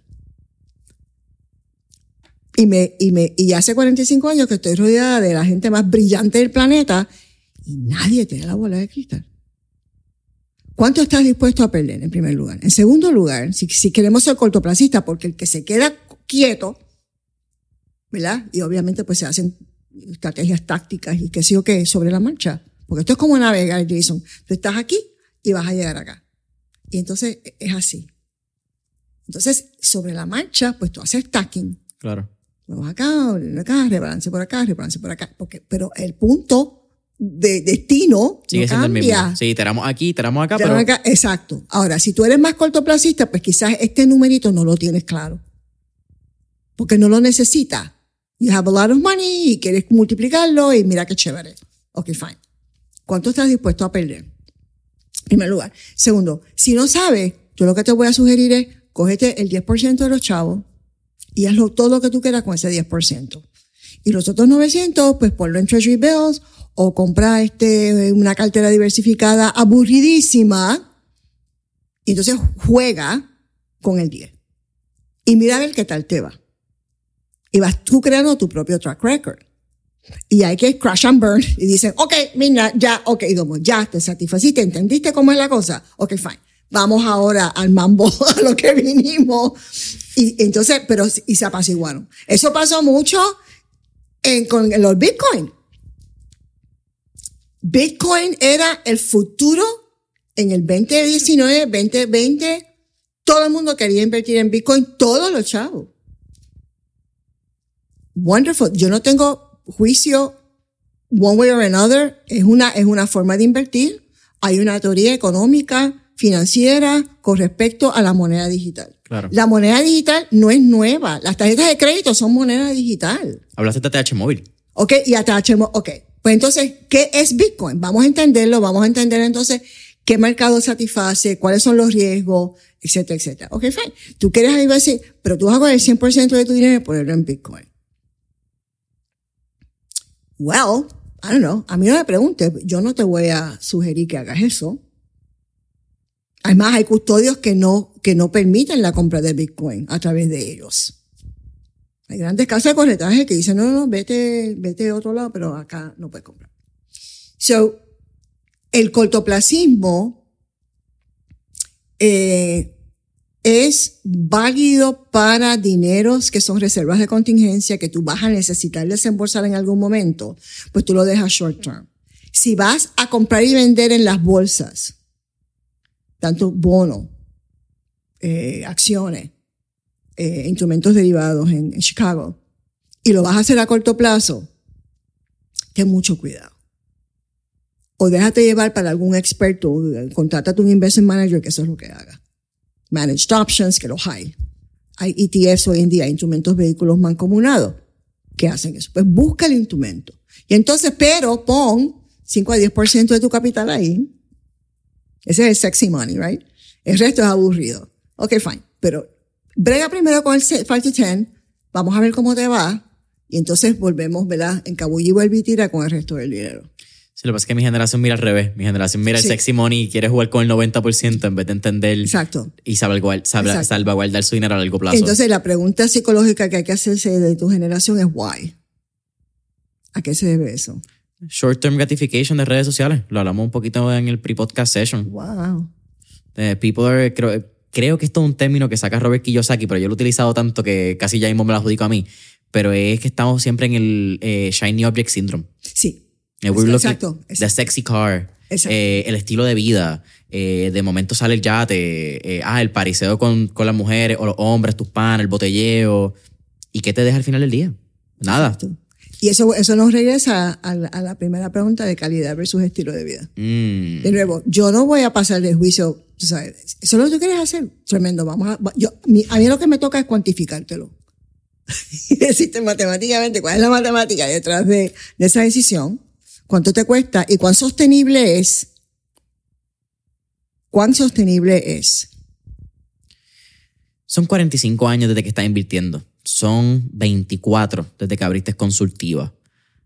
Si tú pudieras decir uno o dos elementos que han llevado el éxito de consultiva, ¿cuáles tú crees que serían? Había un plan articulado y fuimos muy buenos, hemos sido muy buenos ejecutando ese plan. Eh, y el plan tiene un componente que yo creo que es la marca de consultiva, que es que el cliente viene primero. Yo no soy casa de corretaje, yo no soy custodio, yo no soy broker, yo soy tu oficial de inversiones. Yo soy tu confesor. ¿Qué es lo que tú quieres hacer? Entonces, hemos tenido prospectos que se han ido porque o no quieren contestar las preguntas o no les gustan las contestaciones. No les gusta su realidad de vida. No, no, exacto. Yo tengo un caso, una anécdota de un, de un prospecto de hace muchos años atrás, dos antes de consultiva. Tenía 50 años, tenía un cuarto de millón de dólares y, y llega a mí por referido y eh, tenemos esta misma conversación. Y entonces en el proceso de hacer el assessment resulta que tiene una hija de cinco años en segundas nupcias. ¿Okay? Entonces yo le pregunto, ¿qué tipo de educación sube? ¿Tú quieres financiar la educación superior a tu hija? Sí, pero claro. Ok, chévere. ¿Qué institución aspiras tú a que tu hija pueda entrar? Pues Harvard. Ok, fine. Vamos a hacer los números. Y cuando le explico cuál es el costo de matrícula en Harvard, esto hace, esto hace más de 20 años, Jason, que hoy día se multiplica, ¿verdad? ¿Qué pasa? El dinero que él tenía es de la hija, porque la hija tiene 5 años. Es que de aquí a que la hija llegara a los 18 y se graduara y fuera a entrar a la universidad, ese dinero se tenía que crecer para estar disponible para ese objetivo. It's her money si tú llegaste aquí para que yo te dijera lo que tienes que hacer con esos chavos para poderte jubilar en cinco años y además de eso, pagarle una educación graduada, no te dan los chavos. No es cliente, nunca se, nunca se, nunca fue cliente. Esa es la realidad. Y nosotros eh, decidimos que íbamos a ser fiduciarios, que íbamos a estar del mismo lado del cliente en la mesa que nuestra compensación económica es función del valor de la cartera y que por lo tanto nuestro modelo económico y nuestro éxito económico depende exclusivamente de que crezcan las carteras de nuestros clientes. Por lo tanto, yo no, o sea, no hay un interés creado de este vehículo versus aquel versus aquel versus, a menos que podamos probar política, o sea, probar matemáticamente que eso añade valor es el valor añadido. y que lo hagas. O sea que eso fue, eso fue lo que yo conocí joven en la industria, me casé con eso y fue el modelo que llevamos a consultiva. Eso es una cosa que hicimos. Y lo otro que hemos hecho, eh, ¿verdad? Ahora en retrospectiva, porque ahora cumplimos 25 este año, es que hay una reputación. La consultiva es una marca. Entonces la pregunta es, ¿por qué es una marca? Y es una reputación de integridad. De que tu interés es primero, o sea, mi interés está atado al tuyo. Mi interés está atado al tuyo. Esto es una casa de investigación y todo lo que yo, nosotros aseguramos, tiene que venir basado en data. Esto tiene que ser data driven. Esto no es opinión de Mina ni lo que digo el Wall Street Journal ayer. Esto tiene que ser data driven. Y entonces eso te da una cierta consistencia. Cuando vemos clientes que llevamos, llevamos 20 años, 30 años, desde antes de consultivo, que nos siguieron a consultivo. Y tú miras ese récord, tú dices, ahí está la prueba contundente, que esto es, esto es un, esto es una, esto es un cocinamiento. Y by the way, en una cartera de 20 años hemos pasado por tres mercados en baja. En una de 30 hemos pasado por cuatro o cinco mercados en baja. Y sin embargo, se ha logrado ese 7%, ellos han podido hacer lo que quieren hacer. En el caso de la familia, se graduaron los hijos, se pudieron pagar la educación, hay un fideicomiso, o sea, se lograron los objetivos, pero no se, no se, no se logran de un día para otro. Ahora, si el objetivo es corto plazo, esa es otra historia. Consultiva no es el, no es el lugar para eso porque eh, somos una casa de investigación, somos fiduciarios legalmente, y es una cultura completamente diferente. Y el que nosotros hayamos hecho ese sacrificio, pues es un sacrificio financieramente, pero las casas de bolsa generan mucho más cash que, que una casa de investigación. Eh, eh, nos creó la marca. Y yo creo que esa es la historia, esa es la historia del éxito, la integridad, la consistencia, eh, y gracias a Dios, pues, hay una, hay todo, ah, y la, y la, y la, la capacidad de trabajar con otros profesionales. El abogado, el contable y nosotros. Somos los asesores más importantes de ese cliente a la hora de, trabajar sus inversiones. Ya sea un individuo, eh, una, una iglesia, un fondo total, o sea, el, el contable, el asesor de contabilidad, el asesor legal y el asesor de inversiones, el oficial de inversiones. Son, van a ser, ¿verdad? Y para tu generación, que lo vayan entendiendo, van a ser los asesores más importantes en tu vida financiera. Y que nosotros hayamos podido desarrollar esa reputación y esa camaradería con los profesionales en esos otros dos campos ha hecho una diferencia extraordinaria. Porque ellos son los primeros testigos que dicen, no, yo los conozco, mira, esa gente, tú sabes, y eso es lo que tú quieres, ¿no? Que, que, que, se pregone la reputación. Y otra cosa que es importante para tu generación, entender, digo, para todos nosotros, ¿verdad? Pero ya que estamos hablando de la tuya. La reputación se desarrolla en el tiempo, ¿verdad? La reputación y la credibilidad. Un fallo y la pierdes, no la recuperas nunca. Particularmente en comunidades pequeñas como las nuestras, porque se riega. No te puedes dar el lujo de perderla porque es lo único. Este, tu carta de presentación es tu reputación. Y si algo pasó, hiciste algo, miraste para el lado, whatever, y la pierdes, Jason, no la recuperas nunca.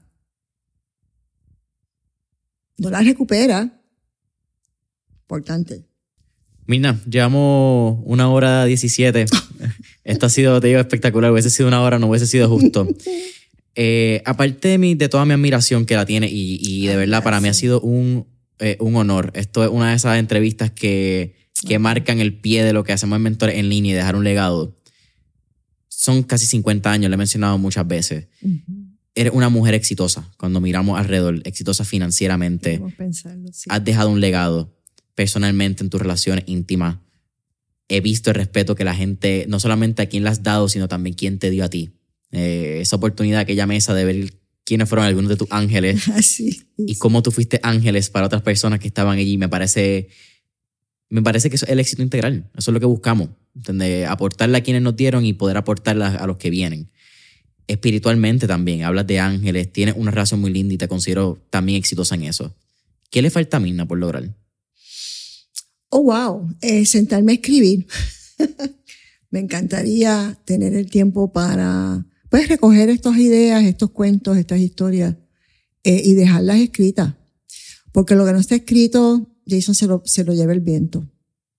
Y hay unas experiencias eh, en esos en esos cuarenta y tantos años, bueno, sí, cuarenta y cinco años ahora, de estar en Puerto Rico. Yo viví la formación, una, una, un capítulo importante en la formación de los mercados de capital en Puerto Rico. Quiero pensar que fuimos protagonistas importantes en ese, de ese disruption. Ah, full. y, el que no lo diga es porque, no, porque está molesto contigo. Sí, sí exactamente.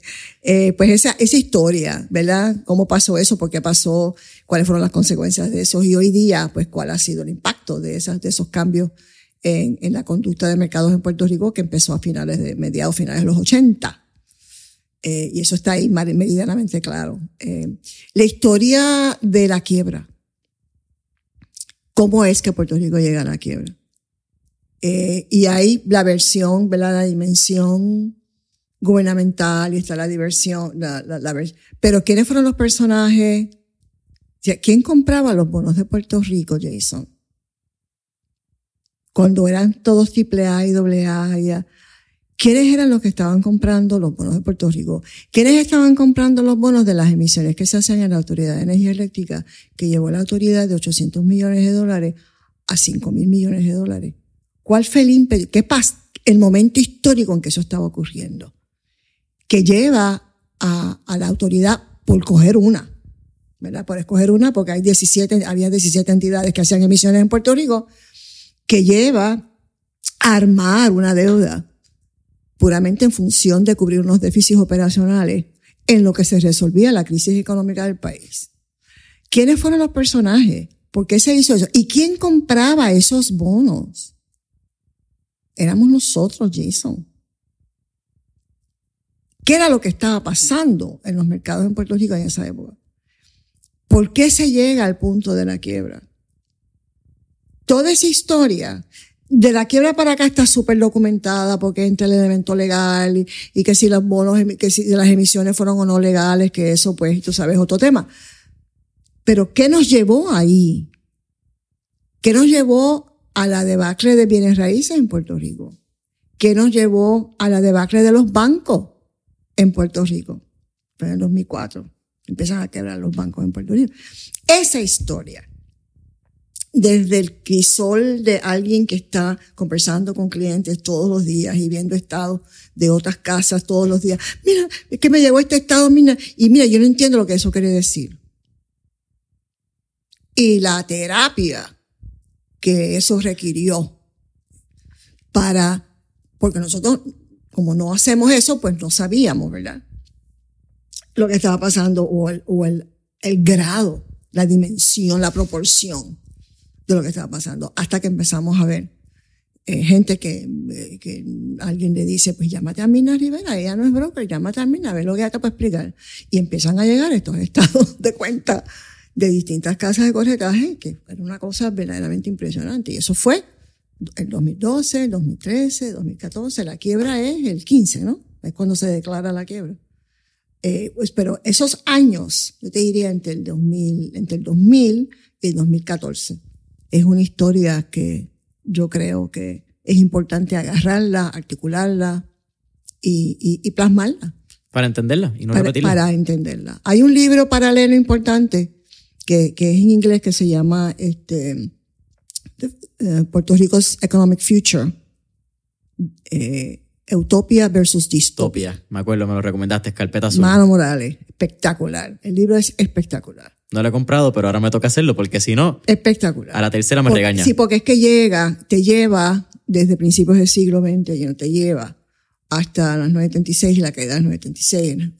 Y ¿por qué es que al final del proceso de industrialización en Puerto Rico no había más empleo? Neto había sido menos empleo que antes del proceso de industrialización. Pues esas cosas es importante porque ustedes están viviendo las consecuencias de esas decisiones económicas y políticas que tomaron nuestros padres y nuestros, y nuestros abuelos, ¿no?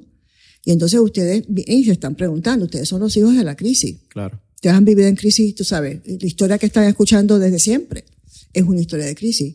Y, y entonces, pues, ¿qué, ¿cuáles fueron los elementos que condujeron a, a, a esa crisis? Así que eso, y lo otro es la música. Ayudar a rescatar los espacios para, para el talento musical puertorriqueño. Puerto Rico es un país musical. Eh, en el siglo XVI y XVII, aquí llegaron todos los grandes imperios de, del mundo moderno, eh, pasaron por aquí, depositaron ADN, eh, y aquí estamos.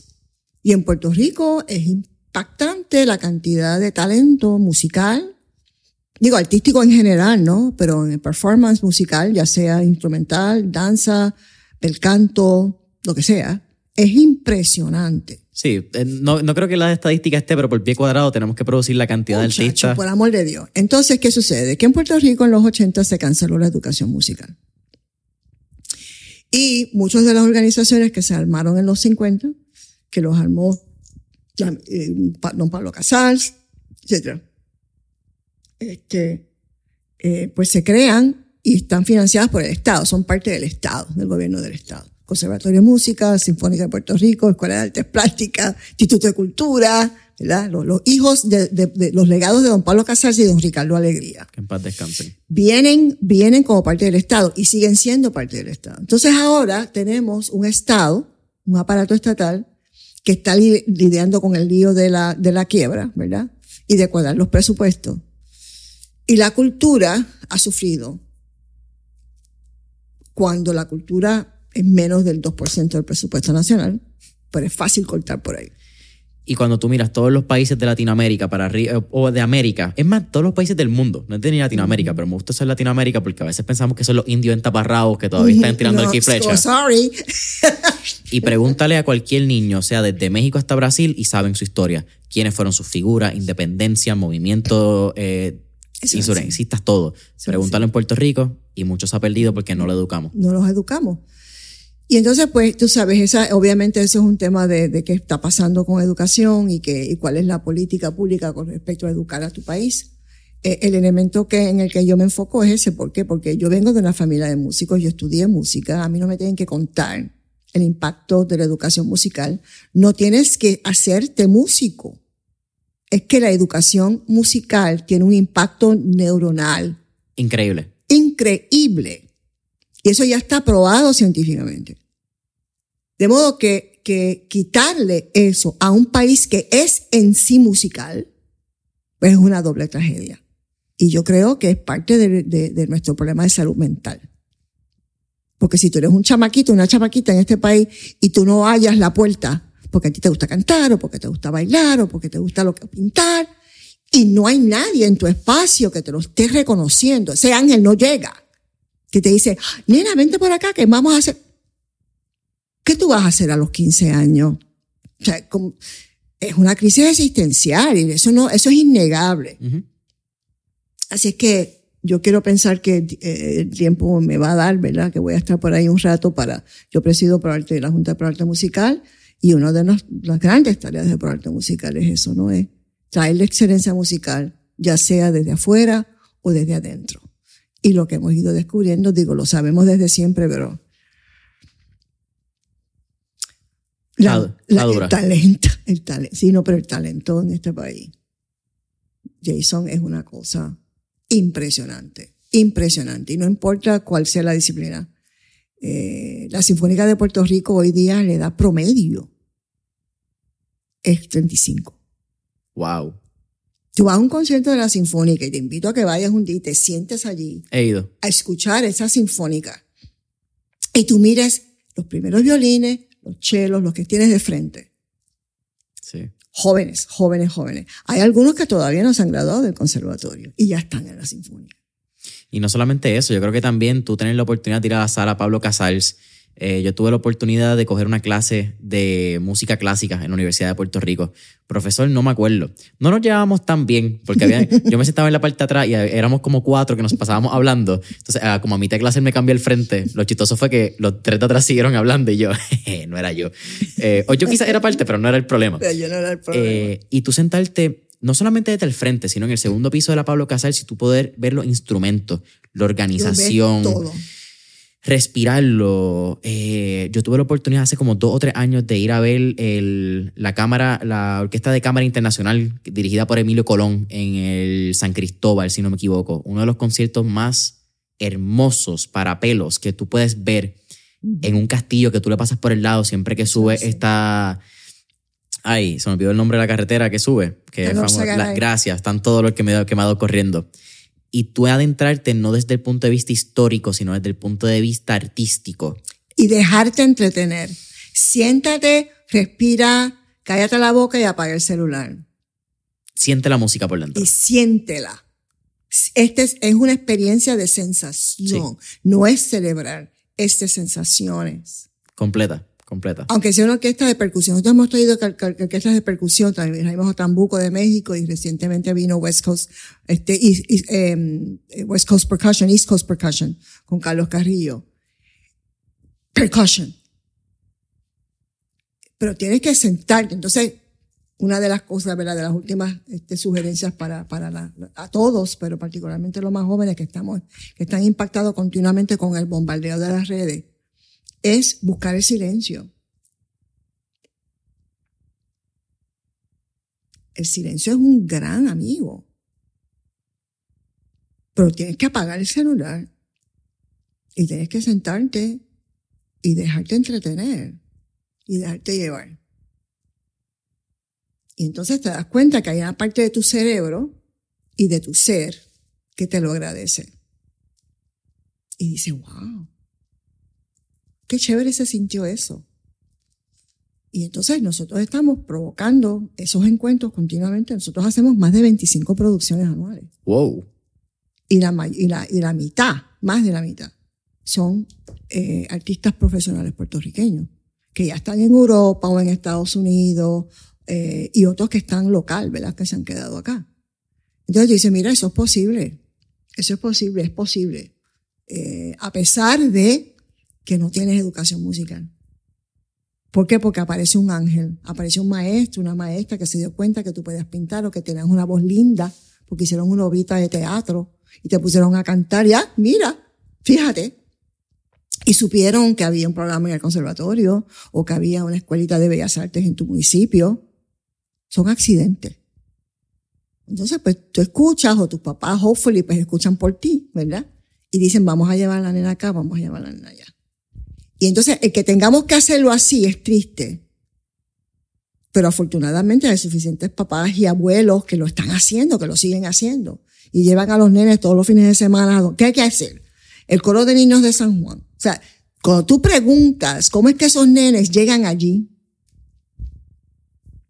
y te quiero leer, ¿verdad? Para terminar, un poema que yo me aprendí en el noveno grado, de las primeras cosas que aprendí a recitar en español.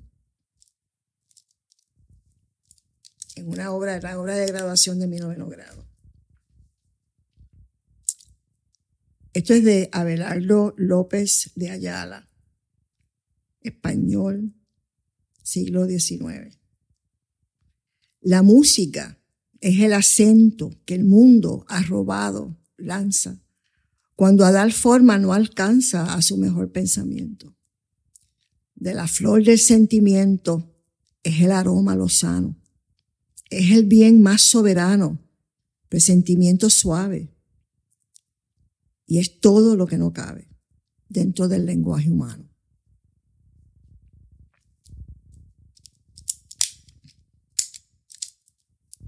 That's what it is. Y eso con la ciencia y las matemáticas y la historia, la literatura, pues hacemos ciudadanos completos. University, eh, universidad, eso es la educación. Esa es la educación. Y tú vas a la universidad, la definición de universidad, ¿verdad? Donde tú vas a buscar, encontrar tu lugar en el universo. Mirna, eh, nuevamente para mí ha sido un placer. Siempre a final de Mentores en línea Jason, hacemos igual. cuatro preguntas de fuego, así que vamos por el mambo. La primera, si tuviéramos la oportunidad de estar en esta película de Back to the Future y tener el DeLorean, el carrito de- del tiempo donde lo ponen, ¿a qué época, década o periodo histórico te gustaría ir y por qué? Los 70. Los 70 como yo los viví, ¿verdad? Los 70 en Nueva York.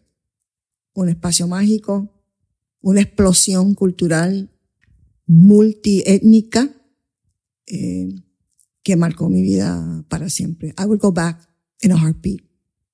A los clubes nocturnos a ver a Eddie Palmieri tocando, y a Rey Barreto, y a Willy Colón, y nosotros los corríamos, ¿verdad? Nos montábamos en tren a las 2 de la mañana a correr detrás de estas orquestas.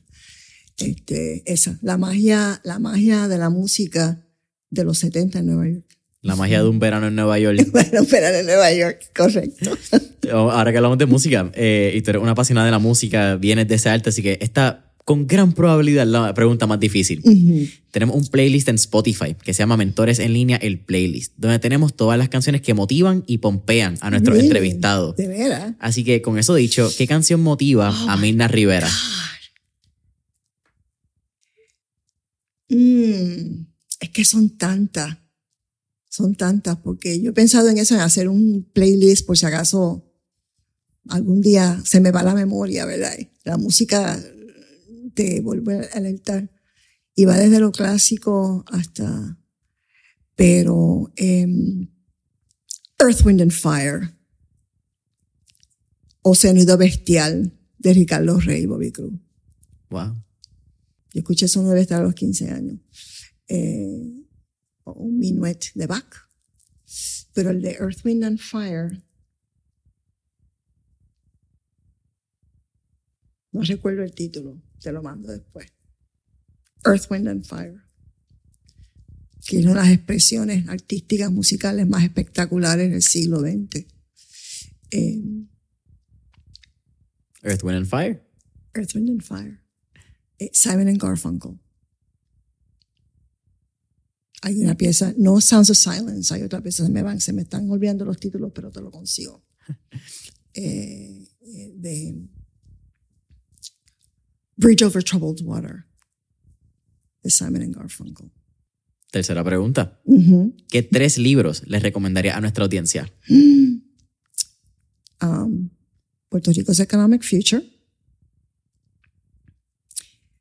Coabey, de don Héctor Marín,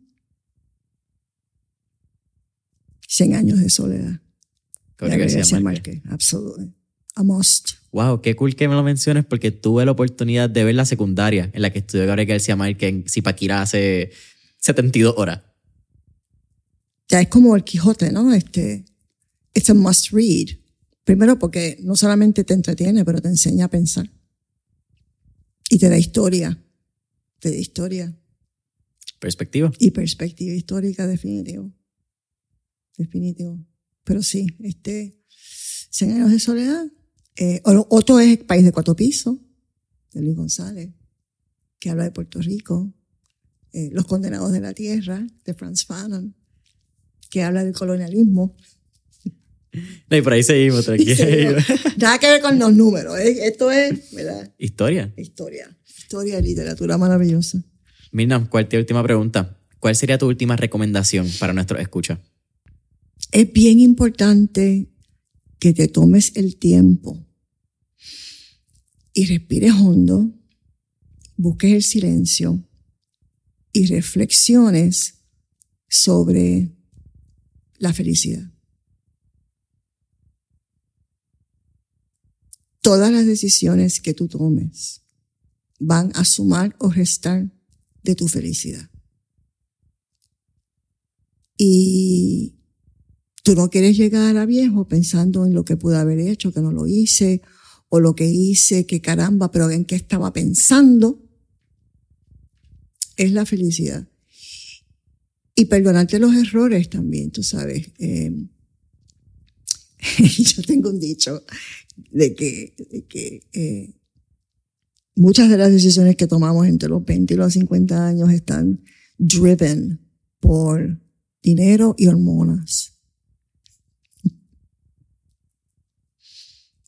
Y cuando llegas a un momento en donde ya esas hormonas se tranquilizaron, tú miras hacia atrás y tú dices, pero ¿en qué yo estaba pensando?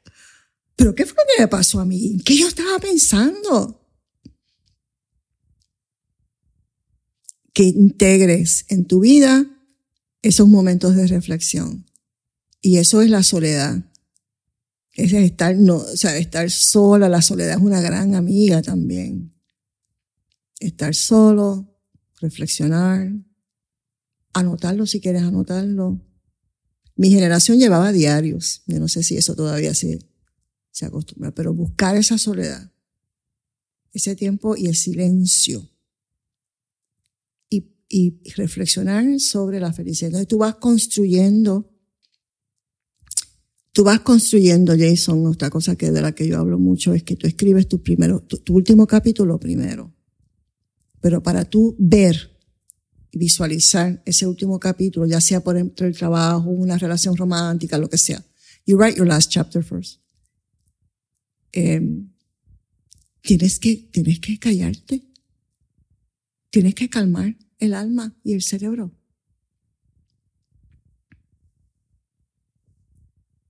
It works. En mi casa hay una cámara de flotación. De, yes, the sensory deprivation chamber. They're so cool. so no te creo, that's awesome. ¿Y para qué sirve eso? Para eso. Te calmas.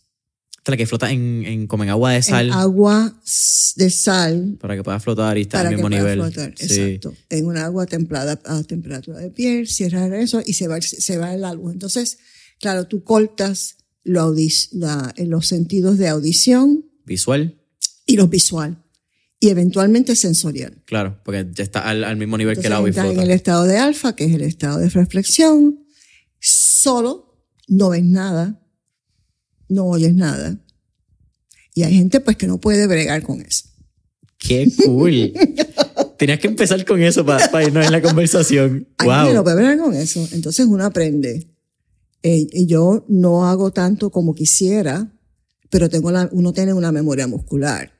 Ya yo sé lo que significa y que existe un lugar en el universo donde yo voy y nadie me encuentra. Y yo no oigo nada y yo no veo nada por el tiempo que yo quiera estar allí. Y con una hora te basta, ¿verdad? Pero es eso, ¿no? Mi recomendación como jóvenes. Ustedes están, todos estamos, pero los más jóvenes más que nada, ¿no? Porque es una cultura de redes sociales y es una cultura de multimedia. Y es una cultura que ha desarrollado un sistema de valores en función de que that's it, that that's life. Y eso no es. Pero no la vas a encontrar hasta que te calles. Y lo otro que tienes, que lo otro, mi otra recomendación es viajar. Viajar. Ve y camina por las calles de otro sitio. Y te das cuenta de que el mundo es mucho más grande que la brega tuya de todos los días. Es mucho más grande y tiene mucho más que ofrecer. Y uno aprende a agradecer también. Y vuelve, vuelvo a lo mismo, vuelvo al estilo de vida versus calidad de vida. Te ayuda en esa meditación. Esa es una meditación, algo así como perpetua. Que you should always be on it, tú sabes.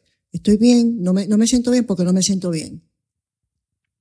Apaga el celular y apaga la luz y piensa porque no te sientes bien. Pero tienes que entrar. Tienes que entrar acá. Esos lugares profundos donde a veces no queremos entrar. Y entonces no puedes hacerlo si estás pegado del celular y la luz está prendida. no, es que no ocurre. No ocurre. So, esas dos cosas. Buscar la felicidad, viajar.